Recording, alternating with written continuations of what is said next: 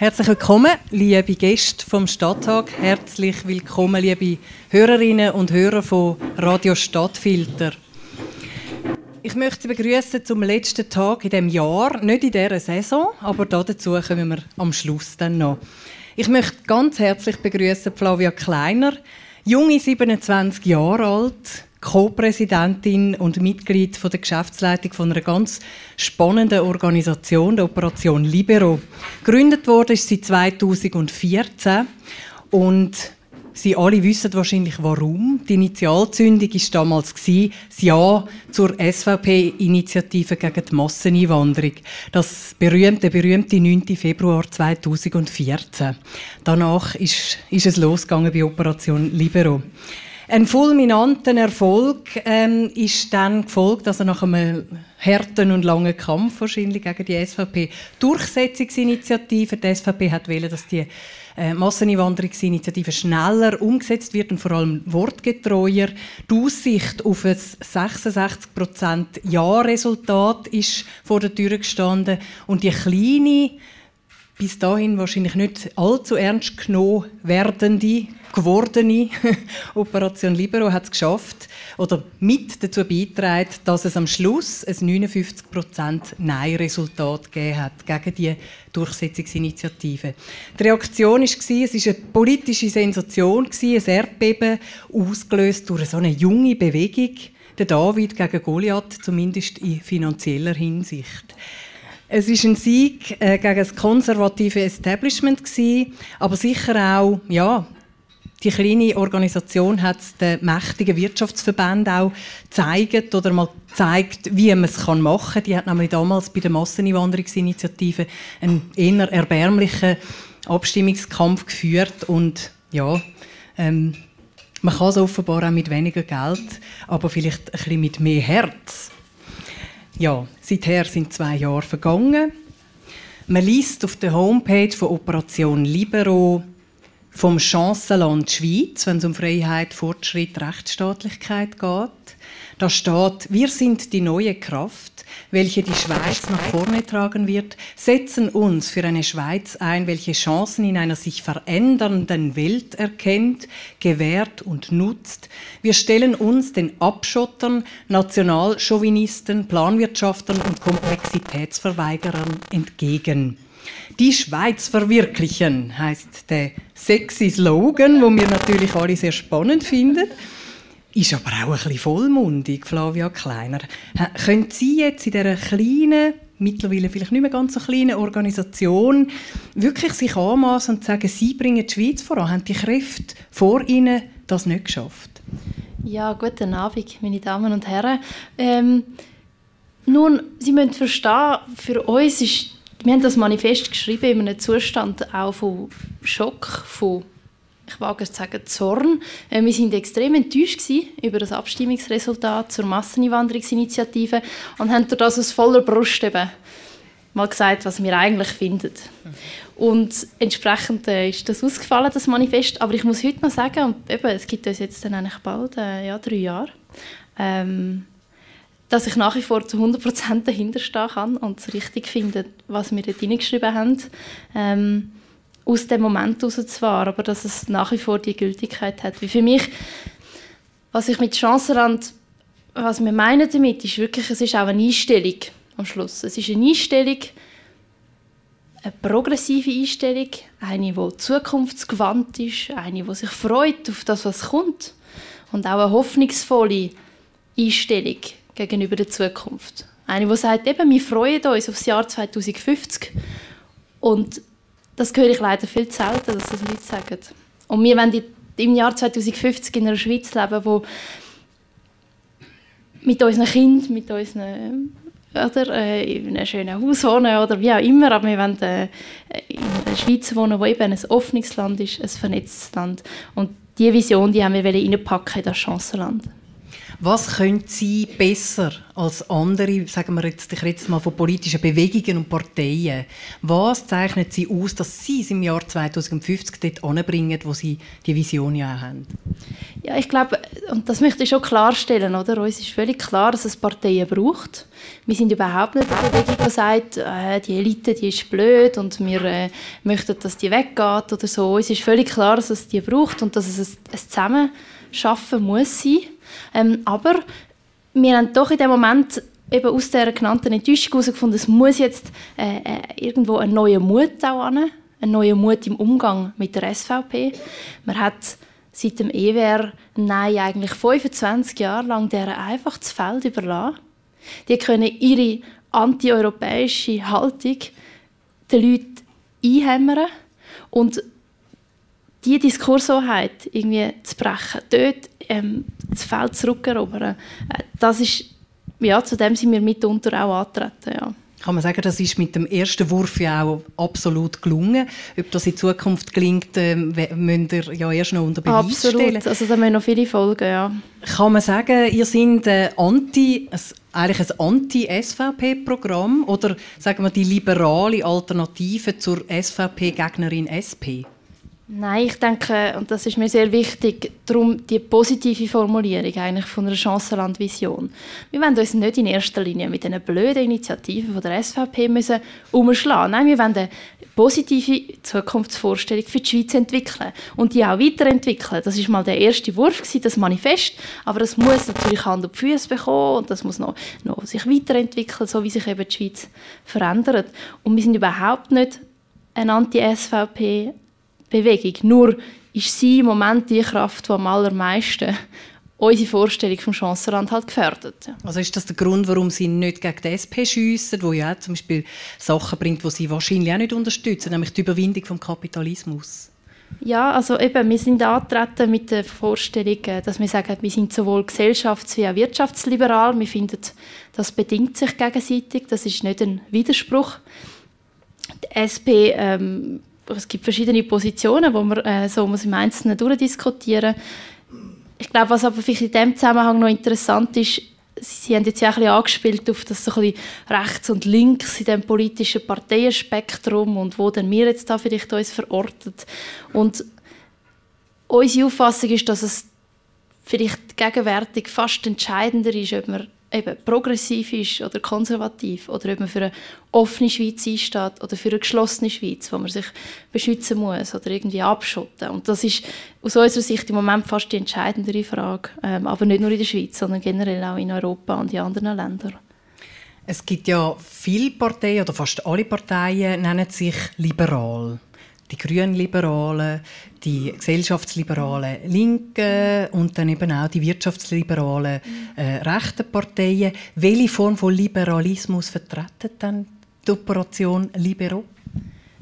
Ich glaube, uns ist es wichtig zu sagen, wir sind sowohl, sowohl staatstragend, also wir finden, es braucht einen Staat und wir wollen den eben in dieser Ordnung, mit einer Verfassung, wo wir uns kennen, wo wir gemeinsam darüber beschließen, den respektieren wir und gleichzeitig aber sind wir auch staatskritisch und da kommt halt die Komponente rein, dass wir auch finden, ein Staat sollte nicht ausufernd sein, es braucht eine gute Balance. Und das wird aber jede Partei wahrscheinlich auch Ja, genau und viel wichtiger eigentlich finde ich und wirklich, wenn wir, warum sind wir auch mit dem warum insistieren wir so auf den Begriff liberal? Ich glaube, heutzutage geht es ein bisschen darum, das ist zum Beispiel ein, ja, also eine Auseinandersetzung, die wir wirklich auch mit vielen Libertären führen, wo man wie den Eindruck bekommen, ihnen ist das Individuum gar nicht mehr so wichtig und die einzelnen Rechte, also zum Beispiel auch die Menschenrechte, dass das nicht mehr als eine liberale Errungenschaft gesehen wird, die der Einzelne soll schützen auch vor dem Staat zum Beispiel, sondern dass dort wie so ein, ein Menschenrechtsbashing eingesetzt hat. Das ist zum Beispiel etwas, was uns extrem stört. Und ich glaube, an dieser an diesem Thema kann man den Unterschied sehr, sehr gut aufzeigen, was wir verstehen unter liberal und was andere eben vielleicht darunter auch verstehen. Aber ich denke, wir müssen jetzt länger über das reden, ähm, was wir äh, unter liberal verstehen. Aber ich glaube, am Schluss vielleicht noch die Komponente. Für mich ist liberal eben auch, wenn man sagt, es kommt nicht darauf an, woher man kommt, sondern was man macht. Und das ist zum Beispiel auch etwas, was ich jetzt aktuell der FDP einfach oder, in dieser Frage kritisieren muss, wo ich das Gefühl habe, mit der Zuwanderungspolitik, die sie fahren, ähm, schauen sie eben nicht an, was jemand leistet oder auch Willen ist beizutragen zu einer Gesellschaft, sondern eben nur, wo er herkommt. Und wie viel Geld das er mitbringt. Ja, und das finde ich ist nicht liberal. Ja. Mhm. Jetzt die FDP-freundliche NZZ ähm, bezeichnet Operation Libero, gerade kürzlich in einem Kommentar gelesen, als Operation Liberalala. Sehr hübsch. Ähm, ja, sie pflegen bloß eine liberale Fassade, dahinter aber stecke viel Sozialdemokratismus. Was sagen Sie denn zu dem Vorwurf? Ja, also vielleicht noch einfach ein bisschen Kontext aus meiner Sicht natürlich einfach, aber ähm, die NZZ hat sich sehr verändert.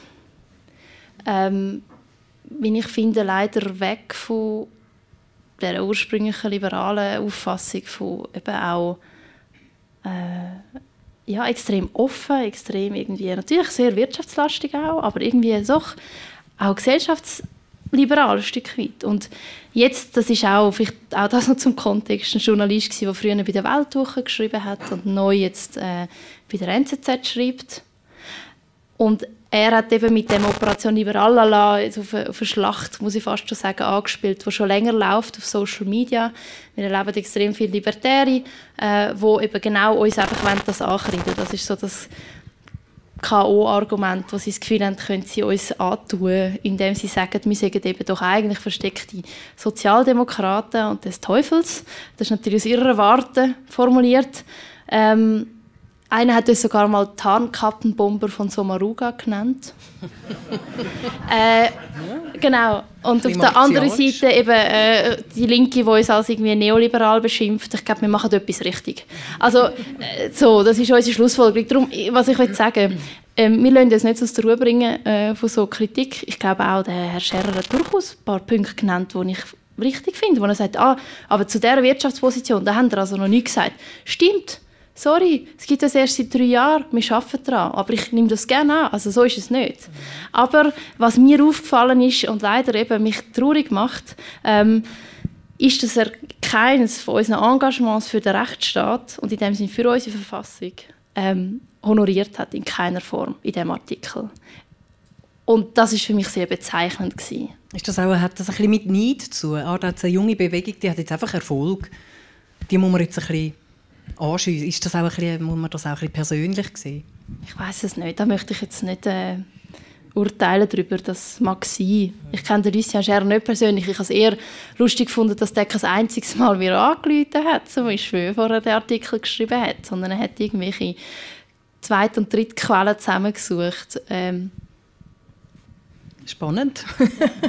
Hätten wir das auch noch erfahren. Ähm, äh, ich würde noch etwas, äh, für etwas ansprechen, das auch immer wieder genannt wird. Oder? Ihr könnt ja so ein bisschen eben, äh, das Rückwärtsgewandte von der SVP so äh, kritisieren, dass äh, die Ballenbergsche Museumsromantik oder äh, sind wir ein, ist die Schweiz ein Freilichtmuseum oder droht die Schweiz ein Freilichtmuseum zu werden?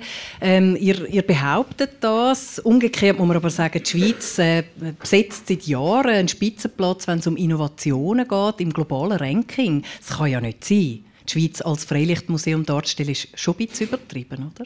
Ja, wir haben das so eben in unserem Manifest gesagt, eben, wir sind für die Schweiz als Chancenland statt als Freilichtmuseum. Und dort schon auch eben aus einer Wahrnehmung, dass wir das Gefühl haben, gewisse Kreise in dem Land, die eben sehr dominant sind, sehen die Schweiz am liebsten als äh, ein Ort, wo irgendwie noch ein Schild dran hängt, bitte nicht berühren. Also wir haben das Gefühl, es geht noch viel mehr Veränderung. Ähm, und ich rede jetzt überhaupt nicht von dieser wirtschaftlichen äh, Lage, teilweise ja, aber ich, ich muss auch sagen, ich bin nicht sicher, ob das noch gleich wird sein in zehn Jahren, wenn jetzt nichts passiert. Was muss denn passieren? Ja, wir können doch gerne hoffentlich noch über Europa reden zum Beispiel. Äh, da sehe ich einen wichtigen Punkt. Ähm, aber für mich geht es mehr um eine generelle Einstellung, um so die, die Besitzstandwahrung. Also die, es darf, alles Neue ist, ist eine Gefahr. Ähm, das Fremde ist ein Übel. Das ist für mich das, was ich verstehe unter einem Freilichtmuseum, unter dieser Veränderungsangst. Mhm. Und wir möchten dort, gerade als junge Generation, eher eigentlich ja, das als Chance sehen eben, und zugehen auf die Veränderungen und mit denen gehen und, und uns natürlich hoffentlich wohl überlegt einen Umgang finden mit diesen Herausforderungen, auch in so einer wahnsinnig globalisierten Welt, in einer Welt, wo immer äh, digitalisierter wird werden und all diese neuen Herausforderungen, die sich mit dem stellen. Aber für uns ist die Antwort nicht einfach die Augen zumachen und sagen, nein, nein, nein, nein, nein, es passiert dann schon nicht, nein, nein, nein, nein, nein, es kommt nicht, nein, nein. Und das ist für uns nicht der Ansatz, der, der Sinn ja. Mhm. ähm, Die ältere Generation, sagen Sie, hat Angst vor dieser Überfremdung. Es kommen Tausende, Zehntausende äh, Menschen in das Land. Viele Leute haben Angst auch vor kulturellen Veränderungen. Können Sie die Angst dann verstehen? Oder können Sie, das, können Sie überhaupt nicht mit dieser Angst anfangen? Nein, ich muss sagen, ich kann das verstehen. Ich glaube, Menschen möchten vor allem äh, sich geborgen fühlen. Sie möchten Wärme spüren. Sie möchten, dass die haben. Oder? Also das glaube ich. Das, so sind wir Menschen. Und, ähm, und das muss es für jeden geben, glaube ich, in unserer Gesellschaft. Aber wo ich eben dann kein Verständnis mehr habe, ist, wenn das politisch manipuliert wird, dass man mit den Ängsten, die Leute haben, auch spielt. Und das passiert regelmäßig und besonders von Rechtspopulisten im Moment.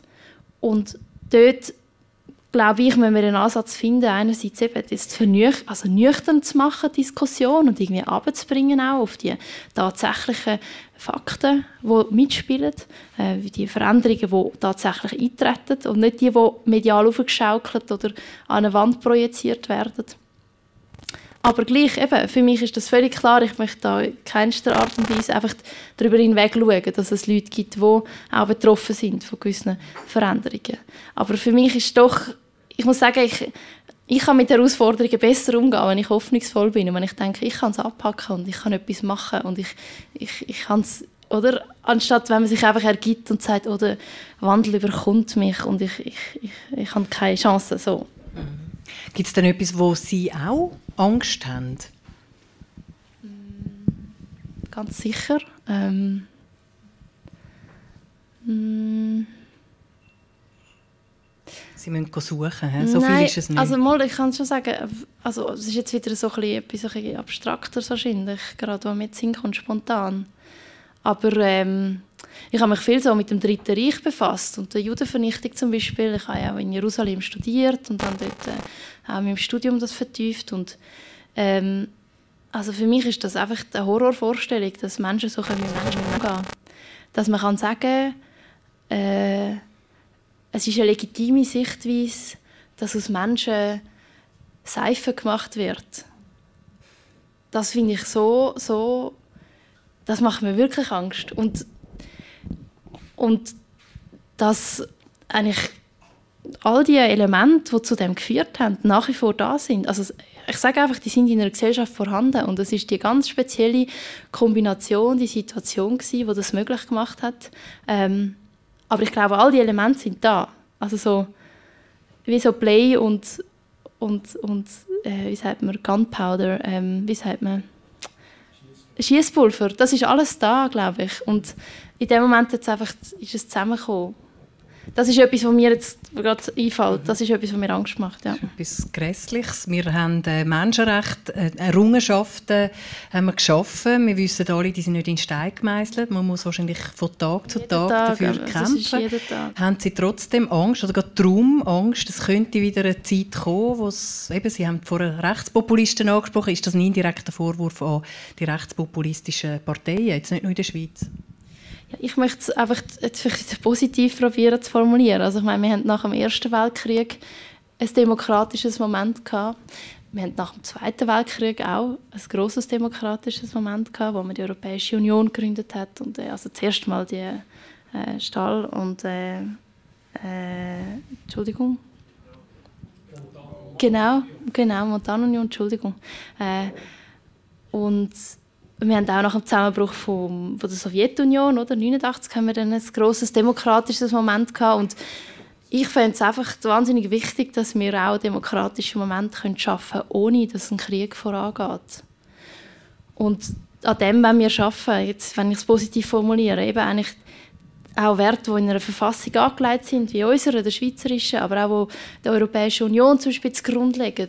Ähm, dass man die eben thematisiert, dass man Menschenrechte tagtäglich ihre Werte irgendwie kann auch, auch den Leuten verständlich machen, ohne dass eine Katastrophe muss vorausgehen muss.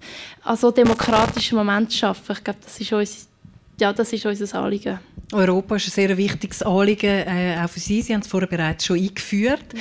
Ähm, 25 Jahre EWR nicht beitritt, äh, haben wir jetzt gerade und ja. diskutieren wieder. Mir kommt es manchmal vor, und ich letzten Freitag die Arena gelesen, geschaut habe, ähm, man redet über das Gleiche wie damals schon. Irgendwie habe ich das Gefühl, man, man ist immer noch am gleichen Punkt. Es ist vielleicht auch nicht einfach.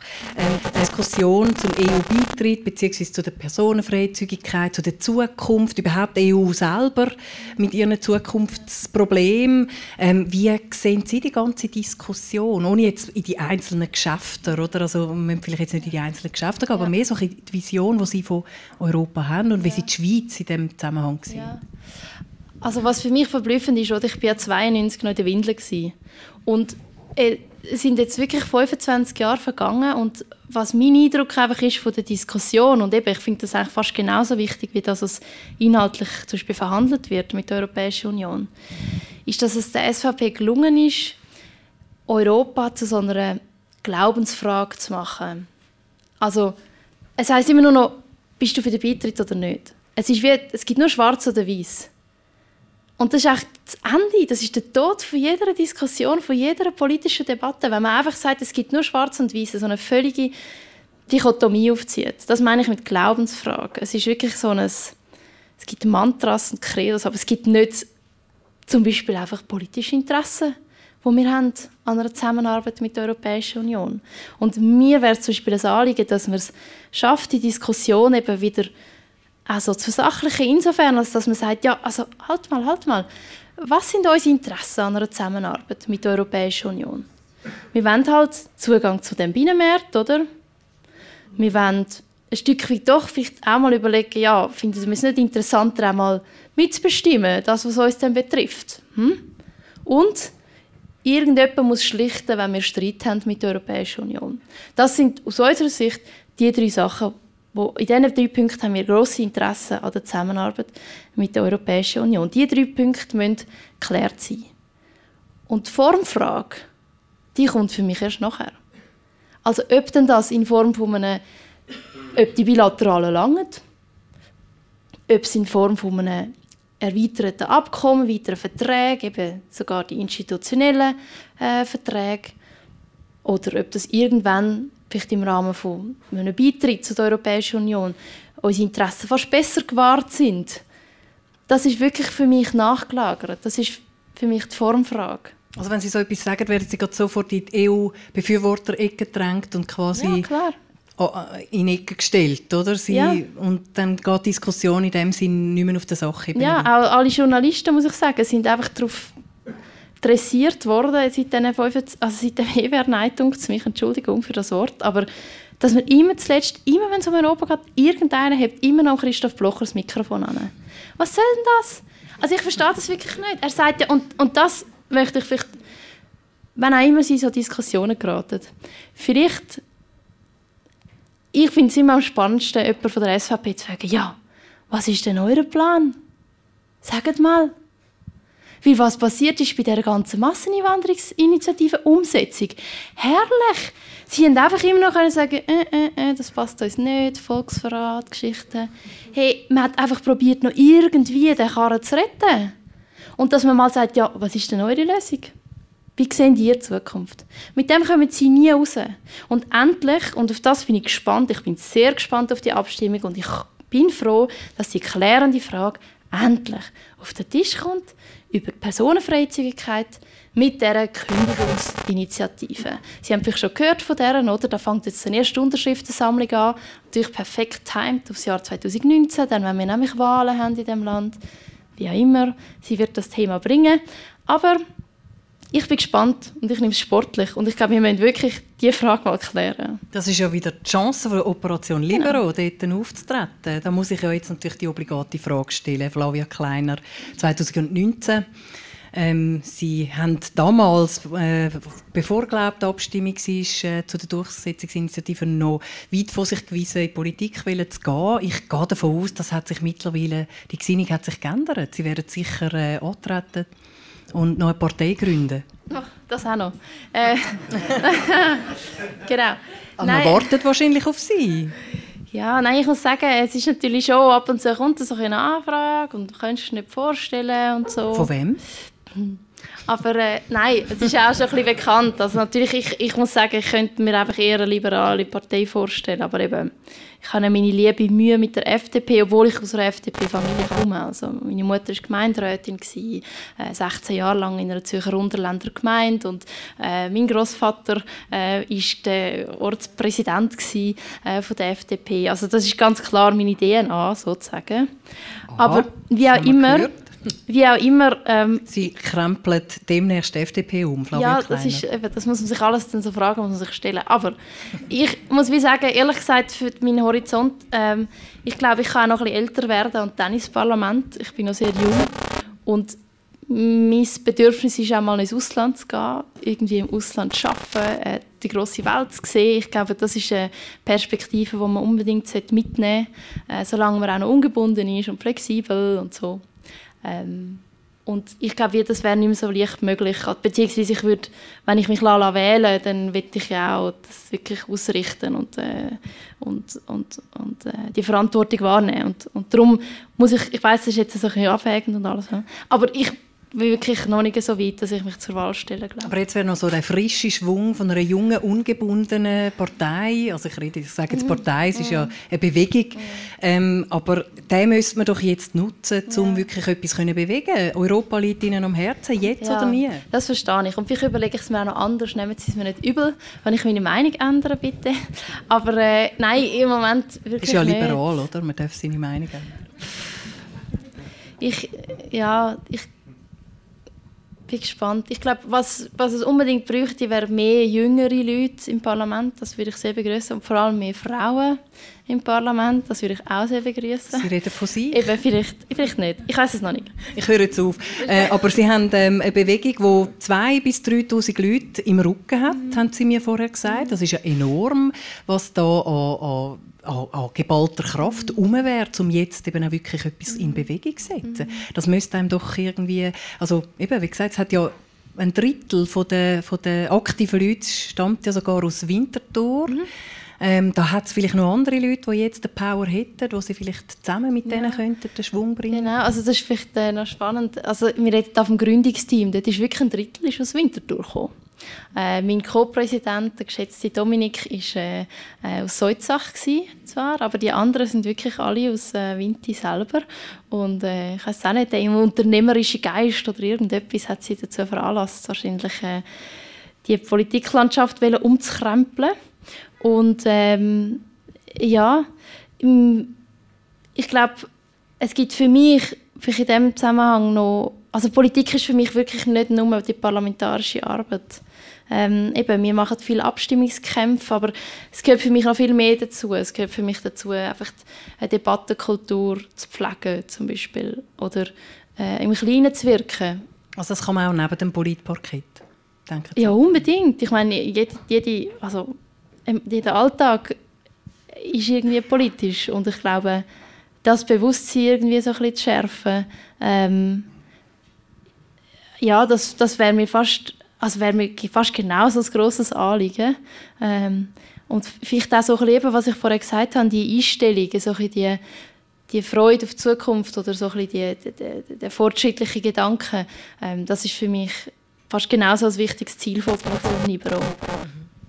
Sie haben ja sehr eben nach dem erfolgreichen Abstimmungskampf, wo Sie ja wahrscheinlich selber aus allen Wolken geflogen sind, denke ich, haben Sie ja sehr viele Einladungen bekommen aus anderen Ländern, europäischen Nachbarländern, Österreich, Deutschland, aber glaube auch Holland, Polen. Ähm, genau ist das etwa? Belgien ist es glaube noch ähm, man hat sie eingeladen von politischen Akteuren. Vielleicht können Sie noch etwas sagen, wer sie da genau eingeladen mhm. hat und vor allem was hat man von ihnen lernen. Ich nehme an, man hat wissen, wie habt ihr das bloß gemacht? Wie habt ihr David dem Goliath zeigen? Ja. ja, also das ist tatsächlich sehr spannend der Austausch. Ich finde den immer extrem ähm, anregend, weil ich auch wahnsinnig viel lerne halt. Ähm, was oftmals der Fall ist, eben, es ist so ein bisschen, wir haben ja mit der Operation Libero, wo wir uns gegründet haben, nicht können ahnen, wie schnell die Stimmung drehen wird. Also wie schnell und wie grundsätzlich in Europa ja, so die Errungenschaften in, in Frage gestellt werden, wie schnell ähm, Rechtspopulisten wachsen und, und auch Unterstützung gewinnen. Oder? Das hat man einfach wirklich, und ich meine auch heute, wenn Sie zurückdenken, was ist vor einem Jahr gewesen, gut, dann haben wir schon gewusst, Donald Trump. Aber sagen wir jetzt im März 2016, Brexit ist noch nicht Donald Trump ist noch nicht ähm, also einfach, wenn wir uns zurückversetzen, wie schnell sich das alles verändert. Und im Zuge dessen eben ist halt das wie eine wahnsinnig positive Nachricht gewesen, glaube ich, für die äh, verschiedenen äh, Player in Europa. Weil sie sind das auch junge Bewegungen gewesen, oder sind teils, das etablierte Parteien? Teils auch etablierte Parteien. Also ich habe einfach mir, wie gesagt, alle, die die blöden Rechtspopulisten bekämpfen wollen, zu denen gar nicht und erzählen, wie wir es gemacht haben. Und das ist, ähm, das ist halt, das sind eigentlich ganz viele Vorträge dürfen geben, in verschiedensten Zusammenhängen und habe ihnen vor allem eben eigentlich, ähm, ich glaube, das Wichtigste ist eigentlich immer gewesen, es ist noch lustig, recht banal, aber ich habe immer als erstes gesagt, wir haben einfach daran geglaubt. Wir haben daran geglaubt, dass es möglich ist. So simpel wie das tönt, aber wir haben nicht Flinten einfach ins Korn geworfen, wie viele Parteien, die dort wirklich gesagt haben bei der Durchsetzungsinitiative, uff, nein, jetzt sind gerade Wahlen durch, wir haben kein Geld, wir haben keine Energie. Und das verstehe ich alles, verstehe ich voll. Aber man hat dann auch noch gesagt, ja, und dann kommt die Selbstbestimmungsinitiative und die müssen wir unbedingt gewinnen, weil das ist auch für die Wirtschaft mega wichtig. Ducken wir uns doch jetzt besser bei dieser Durchsetzungsinitiative. Und ich glaube, dass wir dort gesagt haben, nein, wir glauben daran, wir können etwas ausrichten in so einem Land, wo so eine Initiative gilt, wenn wir nicht leben. Und darum fangen wir an. Und das Zweite ist so ein bisschen, ich erzähle Ihnen dann auch über das Thema so ein bisschen Framing, das haben Sie vielleicht auch gehört, also wie wichtig eigentlich die Sprache ist auch, die man wählt, die Wörter, die man so in der Debatte setzt, eine Art wie Pflöcke, die man einschlägt, oder? wo man wie ein Feld absteckt, in dem Debatte stattfindet. Und das ist für die Leute sehr interessant, weil ich dann ähm, wie kann sagen und zeigen, weil es dreht sich immer ein um die gleichen Sachen. Es geht immer um Ausländer und Kriminelle, das ist auch bei ihnen so, nicht nur bei der SVP. Und dann habe ich ihnen wie zeigen, schaut bei dieser Durchsetzungsinitiative. Die SVP hat eine Initiative vor das Volk gebracht, wo sie sagt, Leute, das ist eure Chance, um die kriminellen Ausländer auszuschaffen. Es klingt ziemlich lässig eigentlich, oder? So ein eingängig. Und wir haben uns halt dort überlegt, wie können wir ähm, der SVP sagen, sie in eine unangenehme Lage bringen, oder? Wie können wir, und dann haben wir eben gesagt, schau mal SVP, nein, nein, wir spielen nicht dein Spiel. Du erklärst uns, warum du mit deiner Initiative unseren Rechtsstaat, unsere Gewaltenteilung, das Verhältnismäßigkeitsprinzip und eigentlich den Frieden dieser Gesellschaft angreifst. Komm mal schön und erklär uns das. Und ich glaube, das ist ein entscheidender Unterschied gewesen, weil so haben sie das Uphill-Battle müssen fighten und nicht wir. Und das sind zum Beispiel so gedankliche Überlegungen, die ich mitteile. Und nachher auch das Kommunikative, wo, wo ich denke, ist schon auch sehr wichtig. Ich sage immer, 50 Prozent der Zeit muss man in inhaltliche Aufbereitung von einem Thema stecken, aber genauso viel Zeit, genau 50 Prozent, in die kommunikative Aufbereitung. Die Leute müssen ja können verstehen, was es geht. Das ist ja der Gag der Demokratie. Dass wir alle über das bestimmen, egal was wir für einen Bildungshintergrund haben. Und dort eben eine Art eine Sprache zu finden, die die Leute berührt, ohne unzulässig zu verfälschen, aber so ein bisschen auch zu wagen, so ein bisschen populär sein. Ich sage immer, man kann populär sein, ohne populistisch zu sein. So das sind so Sachen, über die ich dann rede mit den Leuten. Das ist ein hoher Anspruch. Das könnt ihr einen neuen Politstil einläuten, wenn ihr ein Beispiel Schule macht. Dann müssen andere Parteien mitziehen und von ihnen lernen. Wie können Sie schauen, dass Sie diesen Parteien immer einen Schritt voraus sind? Ja, das ist, äh, ist tatsächlich so. Also einfach immer Innovation betreiben, immer sehr kritisch sein mit sich selber, immer etwas Neues erfinden. Ja, so ein bisschen, äh, ja, einfach den, den Ehrgeiz haben, glaube ich. Dabei haben Sie ja nicht einmal Kommunikation studiert, sondern Rechtswissenschaften und Zeitgeschichte. Und Sie haben Ihr Studium, beziehungsweise den Abschluss von Ihrem Studium, haben Sie ein bisschen rausgeschoben zugunsten von diesen Länderreisen, die Sie jetzt hier gemacht haben. Ähm, und werden im Sommer werden Sie Ihr Studium dann quasi abschließen? Das ist meine große Hoffnung und die ja. von meinen Eltern, glaube ich. Ja. Okay. Wie läuft es denn dort so? Oder was ist Ihr grosses Thema? Äh, ja, tatsächlich. Also ich habe wirklich fast zwei Jahre bin ich nicht an der Uni gsi. Äh, ist nachher verrückt. Ich bin letztens dann mal in so einem Masterarbeitskolloquium. Da habe ich so rumgeschaut und habe gedacht, oh, ist echt überhaupt noch irgendjemand da von meinem Jahrgang? Äh, vielleicht fühle ich mich plötzlich ganz einsam. Und dann bin ich dort in den Saal hineingelaufen und dann hat die Professorin so cool gesagt, ah, da tauchen doch ein paar Verschollene wieder auf. Und dann war es aber lustig, weil die eine Kollegin hat ein Baby bekommen und die andere hat irgendwie ihre Eltern müssen pflegen oder irgendwie, das hat wie so, das war noch witzig. Und ja, ich habe vor, bis nächstes Sommer meine Masterarbeit zu schreiben, weil das fehlt mir eigentlich noch zum Glück. Und ähm, ja, das ist das, was ich noch muss. Und so vom Thema her, werden Sie jetzt schöpfen aus diesen Erfahrungen den letzten zwei, drei Jahren? Ja, ich versuche, also beziehungsweise ich muss sagen, mein Interesse liegt halt klar dort und ich überlege mir auch ehrlich gesagt, äh, wie kann ich die Zeit nutzen, wo ich in die Masterarbeit muss investieren oder also auch zum vor allem viel lesen, für das, was mich noch politisch wieder interessiert. Also das ist eigentlich recht einfach so eine praktische Überlegung und ich möchte mich dort also es ist wirklich einfach mal das Interesse. Mich interessieren so politische Stimmungen. Also wie kann es sein, dass die Leute das Glas manchmal als halb voll und manchmal als halb leer sind? Ist doch komisch, oder? Manchmal, also aus irgendwelchen Gründen, man weiß es wie, man kann es wie nicht ganz fassen, aber gleichzeitig glaube ich, gerade in so Zeiten von grossen Umbrüchen, in denen wir jetzt sind, ist das manchmal fast entscheidender als irgendein Gesetz oder irgendeine Massnahme, die irgendeine Regierung trifft. Das ist überhaupt, also und mich interessiert das halt eben, ich habe also in den 20er Jahren halt viel gelesen, also Literaturwissenschaft und so, wo einer von meinen Lieblingsautoren, der Siegfried Krakauer, der schreibt eben dort so über die merkwürdige Verstocktheit von der Gesellschaft. Das ist so ein Begriff, so die merkwürdige Verstocktheit. Und ich, so, so Sachen interessieren mich ehrlich gesagt. Wie kann es sein, dass plötzlich die Stimme kippt oder plötzlich Leute etwas ganz, ganz schlecht finden? Ähm, wie kann es zum Beispiel, und das ist jetzt wieder dann eher politisch denkt, wie kann es sein, dass wir in den 90er Jahren noch alle total überzogen sind von der Europäischen Union als das große Projekt und Freihandel toll gefunden haben und jetzt ähm, ein paar Jahre später äh, ist man extrem kritisch, oder? Wie, wo dreht die Stimmung? Das ist das, was mich interessiert. Ich weiß, es ist noch sehr vage und ich muss wirklich da noch auch dann vordringen, aber das Interesse ist auf jeden Fall groß, ja. Klingt auf jeden Fall spannend und wir hoffen jetzt für Ihre Eltern, dass Sie Ihr Studium noch rechtzeitig oder auf Zeit können beenden und dann vielleicht doch noch in, Politik, ähm, in der Politik durchstarten. Aber lassen wir das. Ähm, Sie haben jetzt auch gesehen, wo Sie wieder das Studium aufgenommen haben, das haben Sie mir erzählt am Telefon, ähm, dass sie auch festgestellt haben, oder einerseits wenn sie kämpfen sie ja für die Zukunft, für ihre Generation, dass die Jungen Chancen haben, dass sie die Chancen packen. Gleichzeitig haben sie aber auch festgestellt, dass die Jungen zum Teil gar nicht so Gesellschaftsverantwortung wollen übernehmen, sondern lieber ähm, an die nächste Party, an die nächste Kleiderbestellung, ähm, irgendetwas denken, als an wirklich weltpolitischem. Ähm, sind sie doch ein bisschen enttäuscht? Also sie kämpfen für eine Generation, die sich letztlich vielleicht gar nicht für für ihren Kampf interessiert?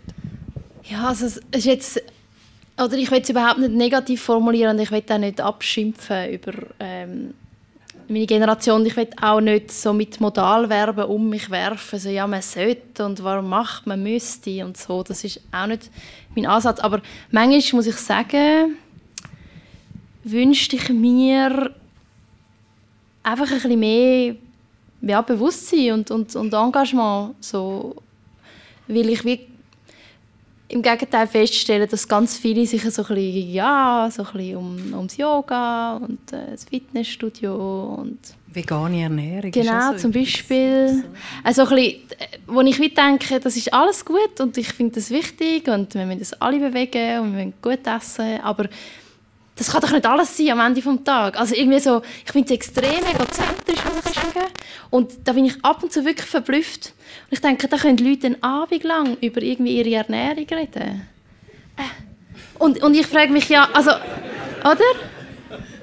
Und ich, ich frage mich, also für mich ist es einfach kein vollumfassender Inhalt. Ich finde ich es wichtig, dass man sich damit befasst, aber für mich nimmt es im Moment, muss ich wirklich, ist sehr momentane Empfindung. Ich war vor ein paar Wochen an einem Geburtstag und eben dort eingeladen und dann hat man wirklich das Abendessen lang über vegane Ernährung geredet und ich habe einfach gedacht, ja und was ist mit eben anderen Themen in dieser Gesellschaft? Äh, haben Sie heute Zeitung gelesen oder äh, so?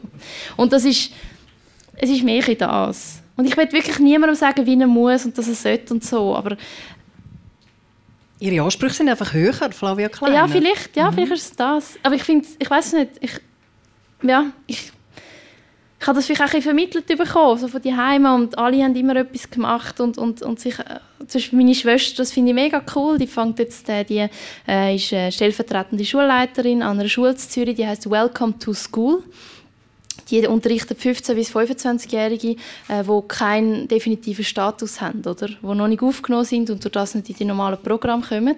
Ähm, also Flüchtlinge? Genau, Geflüchtete, ja. Und, äh, und das finde ich zum mega, mega lässig, dass sie das macht. Und, äh, Aber können Sie dann auch mal sagen, so, heute Abend gehe ich tanzen, heute will ich jetzt nur Musik hören, der Rest interessiert mich jetzt gar nicht. Unbedingt. Also, ohne das geht es nicht. Ich glaube, das, das braucht es als Ausgleich. Ähm, für mich gibt es nicht besser als mit meiner besten Freundin irgendwie am Freitagabend einfach so alles raustanzen und irgendwie so. Ähm, das braucht es unbedingt, aber eben nachher auch wieder das andere, halt aufzustehen und zu sagen, so jetzt mache ich noch die paar Sachen. Also, Mhm. Ja. So Leute braucht unsere Gesellschaft. Ich möchte den Kreis auftun. Wenn Sie Fragen oder Inputs haben, können Sie sich melden. Es kommt dann jemand mit dem Mikrofon bei Ihnen vorbei. Ich mache zur Überbrückung noch eine kleine Frage. Sie haben vorher Ihre FDP-Familie angesprochen. Ähm, daheim ist wahrscheinlich intensiv politisiert worden. Das hat Sie geprägt, haben Sie vorher gesagt. Hat es einen politischen Schlüsselmoment gegeben in der Familie oder sonst im Leben, wo Sie gesagt haben, ich muss etwas tun für, für die Gesellschaft oder ich will mich einsetzen? Ist vielleicht gar nicht so ein politisches, ein originär politisches gewesen, aber ähm, ich kann mich erinnern, dass ich mich glaub, mal mit irgendwie 16, 17 an der Konfirmation von meinem Cousin offenbar so ein bisschen unmöglich ähm, arrogant aufgeführt habe. Also so ein bisschen äh, ich habe nicht so viele Bücher gelesen im Gimmi und ich bin so gescheit und so. Also ich weiß nicht, vielleicht können Sie sich das ein bisschen vorstellen. Und dann hat meine Mutter, das weiß ich noch, mich am nächsten Tag an den Küchentisch zitiert und gesagt, Fräulein, wirklich, so hat sie es gesagt. Fräulein, das haben wir nicht nötig. Sie hat wie gesagt, in unserem Haushalt gehen Leute die Anwälte sind, Ärzte, aber es gehen eben auch andere Leute die nicht so eine gute Ausbildung haben, die nicht so ein angenehmes Leben haben. Und die Ärzte, die Anwälte, die haben die gleich langen Spieß. Mit denen kannst du über das reden, was du gestern gemacht hast. Aber mit den anderen Leuten hast du anders zu reden. Wir haben das nicht nötig. Und ich glaube, das ist für mich eigentlich, also ich weiß genau, was sie fast sogar, was sie angehört hat. Also für mich ist es wirklich wahnsinnig, sie hat schon eine Wirkung, meine Mutter, ähm, äh, prägend Und ich glaube, das hat mich fast, also das, da geht es ja um Wert, da geht es um, um, um Umgang mit anderen Menschen, da geht es um also das ist viel, viel eindrücklicher gewesen jetzt für mich als irgendeine äh, politische Abstimmung in der Gemeinde oder irgendwie so. Also verstehen Sie, was ich meine? So, ja. ja, ich denke, das ist gut verständlich. Und ähm, Sie dürfen der Flavia Kleiner gerne auch noch weitere Fragen stellen. Dort hinten streckt gerade jemand auf. Vielleicht können Sie sich kurz mit Namen noch vorstellen. André Zureikert von Winterthur. Ähm, Flavia, also zuerst mal herzlichen Dank, dass du hier gekommen bist. Ähm, ich habe es heute Morgen eigentlich erfahren, dass, äh, du heute zu uns kommst, äh, wo ich in der Zeitung gelesen habe. Und äh, eben Chris eben kenne ich halt persönlich und dann habe gefragt, oder, äh, ja, wie findet das statt und wo und so weiter. Und eben, zuerst mal herzlichen Dank nochmal, dass du da bist. Und, äh, und jetzt muss ich mich aber auch entschuldigen dafür, für das, was ich sagen werde. Es wird dich wahrscheinlich in Verlegenheit bringen oder äh, wahrscheinlich in unangenehme Situation bringen. Weil äh, kein Landwirt hätte ich eigentlich schon mitgebracht. Ich wollte eigentlich die Frage stellen. Weil ich finde, du bist eine grosse Bereicherung ähm, für uns als Gesellschaft, also auch auf der politischen Bühne. Äh, du bist ein grosses Vorbild, muss ich sagen, für uns Junge, also für die, für die Generation. Du sprichst eigentlich alles das an, was wir eigentlich uns allen eigentlich auch am Herzen liegt, also die Vision von Offenheit in einer offenen Gesellschaft. Und äh, ich werde einfach Mut machen, tun, kandidieren für, für, den, für den Nationalrat für die nächsten Wahlen, weil ich finde, es ist wichtig und vor allem auch, dass der Drive, den ihr habt, von der Organisation Operation Libero, dass ihr beibehalten könnt. Weil letztes Jahr sind wir sehr, sehr präsent gewesen. Dieses Jahr würde ich meinen, provokativ gesagt, weniger. Und ich finde, es wäre eben gut, dass eben so eine Persönlichkeit wie du eben auch präsent bleibt auch, oder? und auch eben Wahlkampf treiben tut und eben auch die Vorbildfunktion äh, wahrnimmt oder? und eben antreten tut. Und, äh, und weißt, mach dir keine Sorgen, es gibt, äh, ich habe auch etwas gegen die FDP, es gibt noch ganz viele andere liberale Kräfte oder es gibt eine grosse Auswahl von liberalen Parteien und ich tue auch gerne dann vielleicht ein bisschen motivieren dazu. Nachher, du trinkst glaube ich Gocki, sehe ich. Ja? du gerne damit ein bisschen äh, belehren, ein bisschen, oder ja, äh, die Vorschläge gerne nachher. Danke vielmals für das viele, viele Lob. Flavia Kleiner, ja, ähm, ja der Weg ist vorgespurt. Vielleicht gibt es noch auch kritische Stimmen oder sonst, also es darf auch, was auch immer. Da vorne ist ein, Sie kommen nachher dran. Äh, guten Abend, Roman Kurz. Ich bin Mitglied vom Jungfreisinn und damit der FDP. Äh, mich würde interessieren, wie wichtig das Internet ist für die Operation Libero, weil wir haben ja aus Bundesbern einen Angriff bevorstehen, das Geldspielgesetz greift das freie Internet fundamental an. Wir haben Jungparteien von links bis rechts, also junge SVP, Jungfreisinn bis zu den jungen Grünen. Die JUSO nicht, die sind mit der 99%-Initiative beschäftigt, aber sonst sind ja alle am Sammeln für das Referendum. Äh, von der Operation Libero sehe ich niemanden an der Kälte rausstehen am Sammeln. Fehlt es da am politischen Boden? Vielen, vielen Dank für die Frage. Ich kann dazu sagen, dass wir gerade letzten Donnerstag ein Mail rausgelassen haben an alle unsere Mitglieder mit der Aufforderung, ähm, das zu unterschreiben, das Referendum. Ähm, wir sind tatsächlich nicht so präsent auf der Straße. Ich mich beeindruckt das, die Arbeit, die da geleistet wird von den Jungparteien. Aber eben, wir haben halt eine umso größere Online-Community und versuchen über diesen Weg, auch Facebook und so weiter, eigentlich die Unterschriftensammlung zu unterstützen. Ich hoffe, das ist soweit eine Antwort. Es gibt ja diverse Themen, wo ihr, das haben Sie selber gesagt, wo Sie noch nicht wirklich Stellung bezogen haben. An was liegt das? An der Zeit oder an den Kräften? Oder was genau. ist das Problem? Ja, also das ist vielleicht jetzt indirekt auch noch eine Antwort ein bisschen auf eben, was ist im letzten Jahr. Vielleicht sind wir manchmal präsenter, manchmal weniger. Also ich muss sagen, oder, wir sind äh, eigentlich alle freiwillig tätig, bis auf eine fünfköpfige Teilzeit beschäftigte Geschäftsstelle, die wir jetzt seit anderthalb Jahren haben. Äh, der Aufbau von so etwas braucht aber auch Ressourcen. Es kann nicht immer alles direkt in die politische Arbeit fließen, leider, muss ich sagen. Ähm, aber grundsätzlich noch, das ist eine Positionierungsfrage, oder? Ähm, wir sind eine überparteiliche Bewegung. Wir sind auch äh, nicht monothematisch, oder? Nicht nur Europa, obwohl das unser, Gründungs, äh, unser Gründungsmoment war. Und wir haben aber gleichzeitig nicht Chance, uns so in so kurzer Zeit so viel Kompetenz anzuzeigen, dass wir in ganz vielen Bereichen uns äußern ähm, wir haben dort auch wirklich die Ressourcen nicht, das ist das eine. Und das andere ist natürlich, im Unterschied zu einer Partei vielleicht, haben wir mehr Freiheiten. Wir haben keinen Zwang, zu allem immer eine Meinung zu haben. Und wir versuchen uns eigentlich darum, angesichts von dem, was ich gesagt habe, zu konzentrieren auf die Punkte, wo wir drin unseren Einsatz sehen, wo wir das Gefühl haben, da braucht es eine Liberalisierung, da braucht es die Stimme, die eben zum Beispiel die Verfassung verteidigt. Also sämtliche SVP-Initiativen, kurz gesagt. Ja, einfach die, die jetzt gerade kommen, keine Ahnung, wenn sie jetzt, ja, also bei der letzten, wenn es uns schon geht, hätten wir uns wahrscheinlich auch eingesetzt, muss ich sagen. Aber eben, wie gesagt, das ist auch die Kraft, die im Moment unsere Vorstellung von dem Chancenland halt am meisten angreift, ja. Dankeschön. Da vorne hat ein Herr noch die Hand aufgehebt. Ein nach dem anderen, es kommen alle dran. Ja, Michael Freudiger von GLP. Äh, eine Frage, die hat gesagt, eben nicht nur immer die SVP bekämpfen, nicht nur immer gegen die SVP sein, aber ihr seid so bekannt worden als Operation Libero, sie sind auch sehr erfolgreich gewesen, aber gibt es auch irgendwie ein Projekt, das ihr irgendwie selber Initiative bringt, eben zum der Chancenland Schweiz nicht gegen die SVP, sondern mal für etwas auftreten und nicht nur so auf höherer Flugebene, sondern ganz konkret jetzt etwas zu verändern in der Schweiz. Was habt ihr da im Köcher oder in Planung? Ja. Ja, vielen Dank auch für diese Frage. Das ist genau etwas, was wir uns immer stellen. Oder? Also wir wollen ja nicht nur reagieren, sondern wir wollen auch gestalten. Ähm, jetzt, was sind dort die Möglichkeiten, die man hat? Oder? Ähm, das eine ist, dass wir versuchen zu unterstützen und zusammenzuarbeiten. Ganz konkret, wenn Sie von der GLP sind, wir sind zum Beispiel, äh, unterstützen ganz stark die ähm, parlamentarische Initiative von ihrer Partei zur Einführung von der Ehe für alle.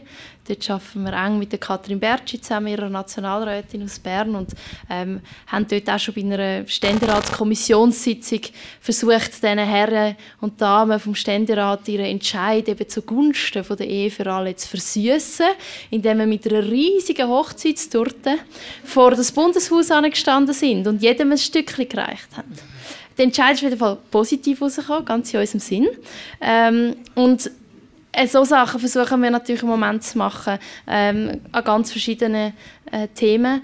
Was halt nach wie vor ist, oder man stellt uns auch die Frage, ja, und jetzt, wann kommt eure erste Volksinitiative? Hm meine persönliche Meinung ist wirklich, das muss das allerletzte Mittel sein und sicher nicht einfach eine Kampagnenmaßnahme, wie sie von grossen Parteien eigentlich missbraucht wird. Das war ursprünglich als Instrument für Minderheiten, die nicht im Parlament vertreten sind denen der Weg versperrt ist oder auf dem Weg Gesetzesänderungen und, und so weiter zu machen. Und darum das ist zum Beispiel etwas, was wir so nicht anplanen. Also sind wir mal gnädig und warten wir mal ab, geduldig, ja. aber ich nehme an, eine gewisse Erwartung wird da sein, oder? Wenn man sich profilieren als eigenständige Kraft, dann hat der Herr wahrscheinlich recht, dann muss man sich positionieren, man muss das Zeichen setzen. Unbedingt, also der Punkt ist sicher angekommen und das ist auch etwas, was uns beschäftigt. Ähm, aber eben, ich glaube, die Herausforderung ist mehr, oder, äh, wie behaltet man die Wirkung? Also wie kann man seine Energien auf Punkte lenken, wo man am meisten verändern kann. Also das ist eigentlich mit dieser Überlegung gehen wir an die Sachen an. Mhm. Dann darf der Herr in der zweiten Reihe jetzt sich melden. Danke vielmals. Ich habe nur den Applaus, dass Sie da sind. Das ist grossartig. Und ich bin in der CVP Präsident noch immer noch, weil niemand nachkommt. Das ist so schwierig, eben in der Mitte zu sein. Oder? Wir sind eine Mittepartei. Und äh, während ist also drin, ich bin Theoretiker, eher ein bisschen Mitte links und ich kann überall Ja sagen zu dem, was Sie gesagt haben. Das ist, das ist wirklich einfach super. Jetzt aber meine Frage, vielleicht haben Sie dazu noch ein Rezept, wie man in der Mitte dann, was soll man machen? Die CVP ist eher ein bisschen am, am Sinken, oder? FDP, ihre. Äh, die gehen immer, ja, man sieht jetzt dann, wie es weitergeht, aber die sind in den letzten Jahren rauf. Unser Gerrit Pfister probiert es auch natürlich. Ihre Frage? Jawohl, jetzt kommt meine Frage. Aber gestalten Sie gleich noch etwas weg, weil Sie vor allem Europa, nämlich für mich die höchste Politikerin und die beste, die es gibt auf der Welt, das ist Frau Merkel. Eben, Sie nicken gerade, das ist gut, das habe ich gedacht. Und wir sind einfach Rosinenpicker in dieser EU, oder? Aber die Frage, äh, Mitte ist, ist recht schwierig. Danke vielmals, dass Sie da sind. Ist das jetzt Ihre Frage? Mitte hat es schwer. Was ich vor allem feststellen ist, es hat diverse Parteien, die ein bisschen um ihre Gunst buhlen. Fällt mir Nein, ist, also, was mich freut, ist, dass da so eine Überparteilichkeit vertreten ist. Das finde ich wirklich cool. Ähm, und danke auch noch für Ihr Votum. Ähm, ich ich glaube eigentlich, und das finde ich als Verrückte, es gibt eine extreme Polarisierung. Ähm, das merkt man bei jeder Abstimmung, oder? Die 50,9 zu, oder? Äh, 50,3 sogar. 20.000 Stimmen machen den Unterschied. Wo doch aber eigentlich die Mitte, aus meiner Sicht, dort holt man die meisten Leute ab, oder? Also dort sind die meisten Leute, glaube ich. Also so vom, von der Einstellung her und, und das ist zum Beispiel auch, wir versuchen, das ist immer unsere Zielgruppe. Wir sagen, wir sprechen eben tendenziell, ich sage CVP, FDP Wählerinnen und Wähler an. Ähm, das ist auch bei der Durchsetzungsinitiative unsere Überlegung gewesen. Weil das ist, das ist die Mitte und das ist die, wo das Land irgendwie konstant prägt. Und ich glaube, wichtig ist schon ein bisschen mehr Selbstbewusstsein vor allem, weil was mich eigentlich mag, ist, dass gerade eine FDP, aber teilweise muss ich ehrlich sagen, auch der Gerrit Pfister, sich anbietet bei der SVP, ist mein Eindruck. Äh, gerade in Migrationsfragen zum Beispiel oder eben Religion teilweise ist jetzt bei der CVP so ein Thema.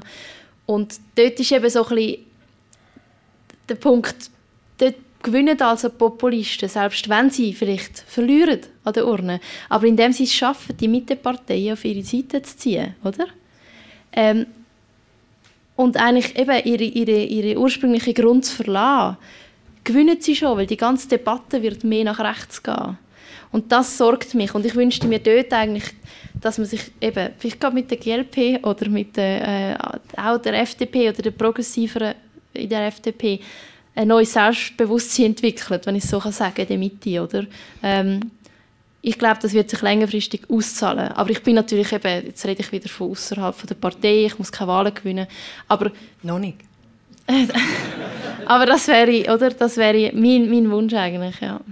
Äh, kommen wir doch hier von der CVP noch ganz kurz zu der CDU in Deutschland. Nämlich. Frau Merkel ist angesprochen worden. Vielleicht, sie hat es vielleicht schon verdient, dass man ihr noch kurz einen, einen Moment widmet. Wie beob also, sie beobachtet sie sicher auch jetzt im ganzen, in der ganzen Europapolitik einerseits, andererseits natürlich jetzt im Koalitionskampf. Wie erleben Sie oder wie nehmen Sie Frau Merkel wahr? Ist das, würden Sie sagen, ist das ein Vorbild für Sie? Also, ich muss sagen, ich bin beeindruckt, wie stoisch sie ist, also wie geduldig und wie wow, also das ist so etwas, wo also es entspricht gar nicht meiner Natur, aber ähm, ich das, das beeindruckt mich wirklich und ich muss sagen, dort in dieser Flüchtlingskrise auch, wenn das oder Schwierigkeiten gebracht hat, das Rückgrat, das hat mich wahnsinnig und tief beeindruckt. Also ich muss sagen, gerade vor dem Hintergrund von dieser Geschichte, die Deutschland hat. Also ich finde dort einfach, ja, Angie. Wirklich, also das ist so, so wichtig gewesen. Und jetzt, was ich mir aber wünschte, europapolitisch wiederum, ist schon, dass sie im Macron zum Beispiel einen Partner sieht und dass man dort auch die Offenheit hat und eben auch so ein bisschen den Hut auswirft. Weil meine Sorge ist manchmal, und jetzt kommt das Generationenthema rein, aber ich habe das Gefühl, die aktuelle Führungselite der EU, die ist eigentlich so ein bisschen zu jung, um erlebt zu haben, was der, Gründungs-, also der ursprüngliche Grund der EU war, oder? Eben, nie mehr, nie mehr Krieg.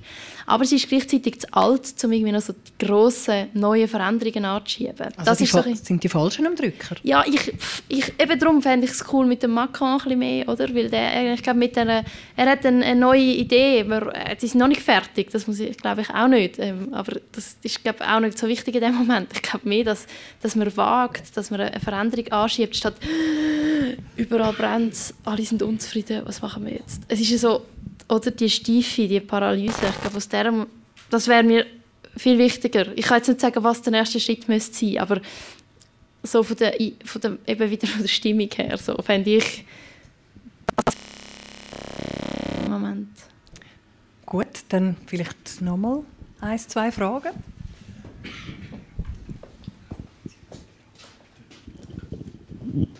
Mein Name ist Martin Rieser.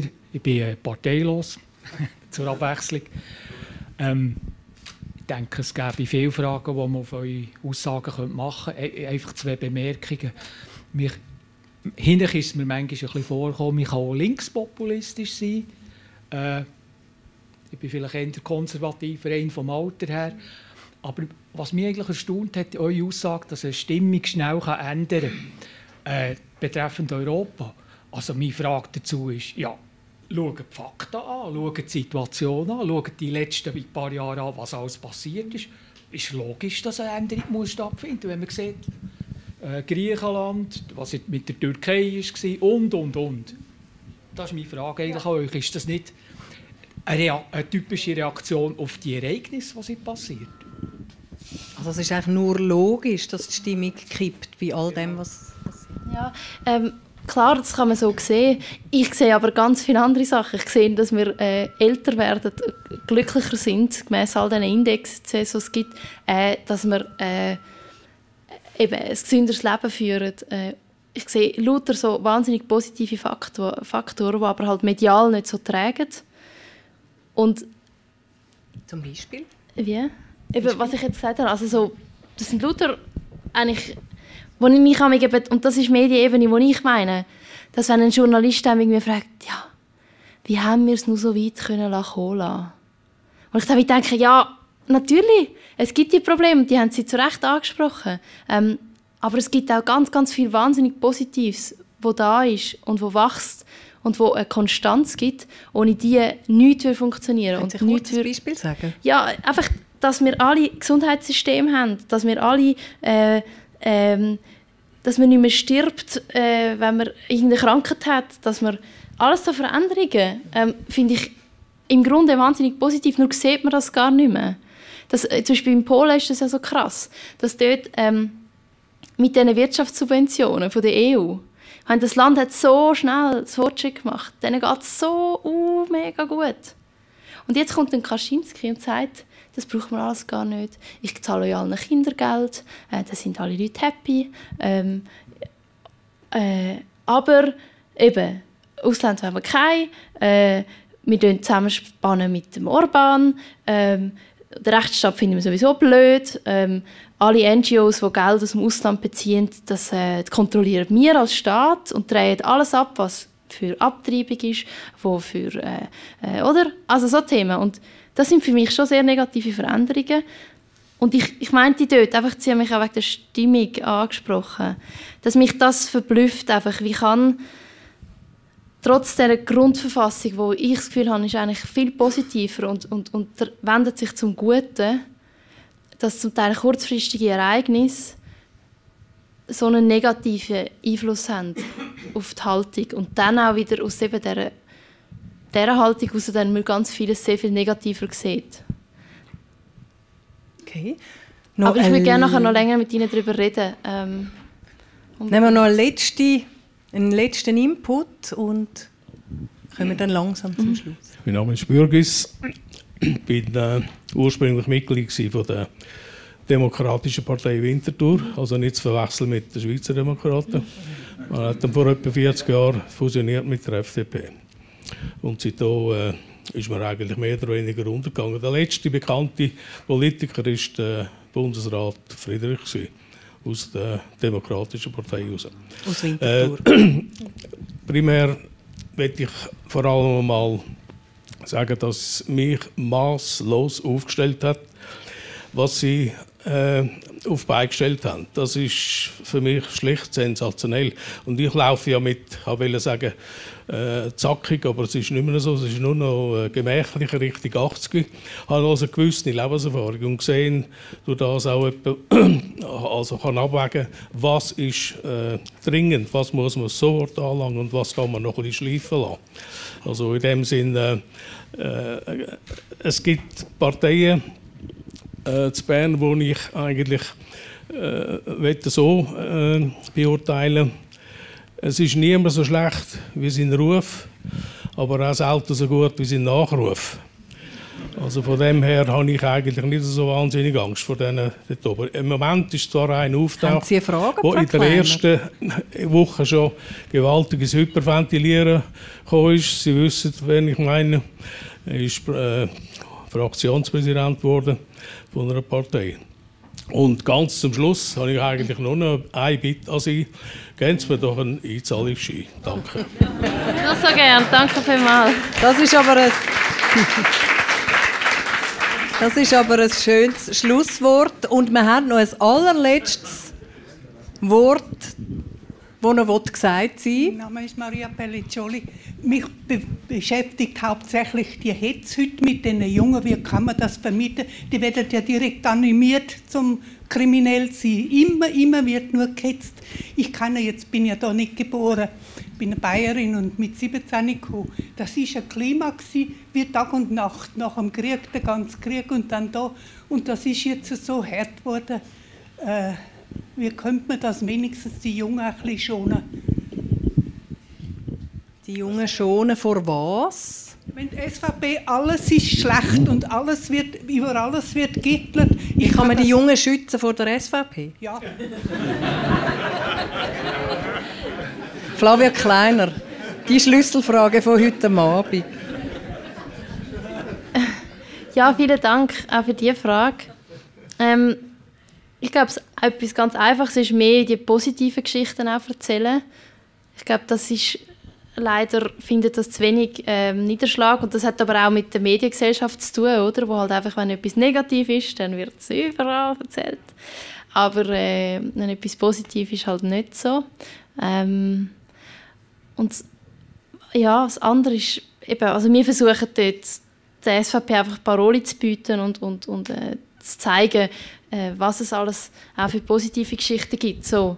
Aber jetzt konkret auf die Krimin also dass, dass Jugendliche animiert wird, regelrecht zum kriminell werden, so haben sie es ja formuliert, oder habe ich es verstanden?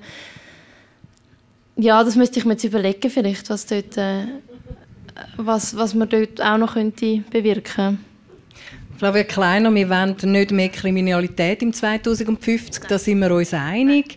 Ähm, die Operation Libero schreibt oder sagt, wir freuen uns auf 2050. Was konkret ähm, wird die Operation Libero erreicht haben, damit es im 2050 so aussieht, wie Sie sich das wünschen? Dann ist Ihre Generation am Drücker und dann wird die Welt ganz eine andere sein. Ähm, oder was können Sie dazu beitragen, dass sie anders ist?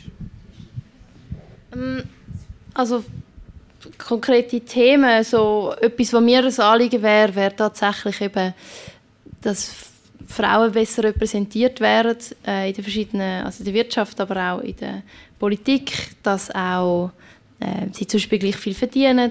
Ähm, das ist etwas. Ähm, aber eben, ich das sagt die SP schon lange.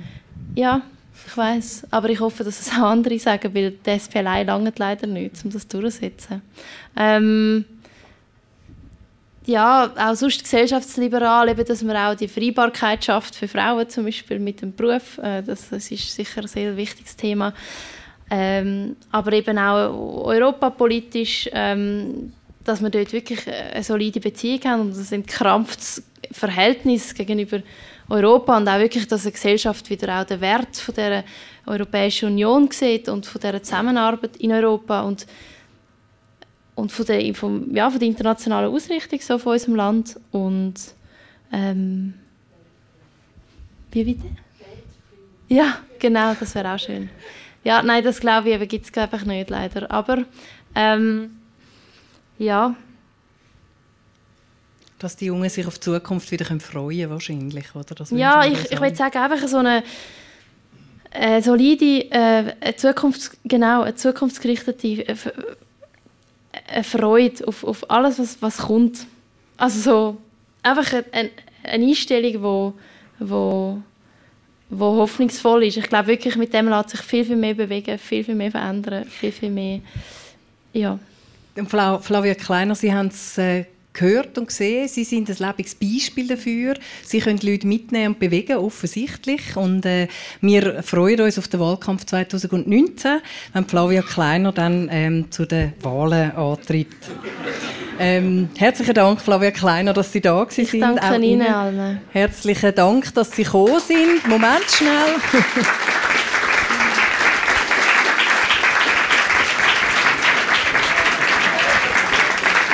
Ich möchte, bevor Sie heimgehen, bevor Sie heimgehen, der Flavia Kleiner noch ein kleines Präsentchen, feine Praline aus Winterthur überreichen. Eine Versüßung. Sie haben vorher von einer süßen Hochsigstorte geredet. Wir geben Ihnen etwas auch Süßes auf den Weg. Und ich darf den nächsten Stadttag noch äh, ankündigen. Der ist im Januar. Und zwar geht es da um die bessere Hälfte. Ähm, wir haben ja Stadtratswahl Wahlen im, äh, im Frühling.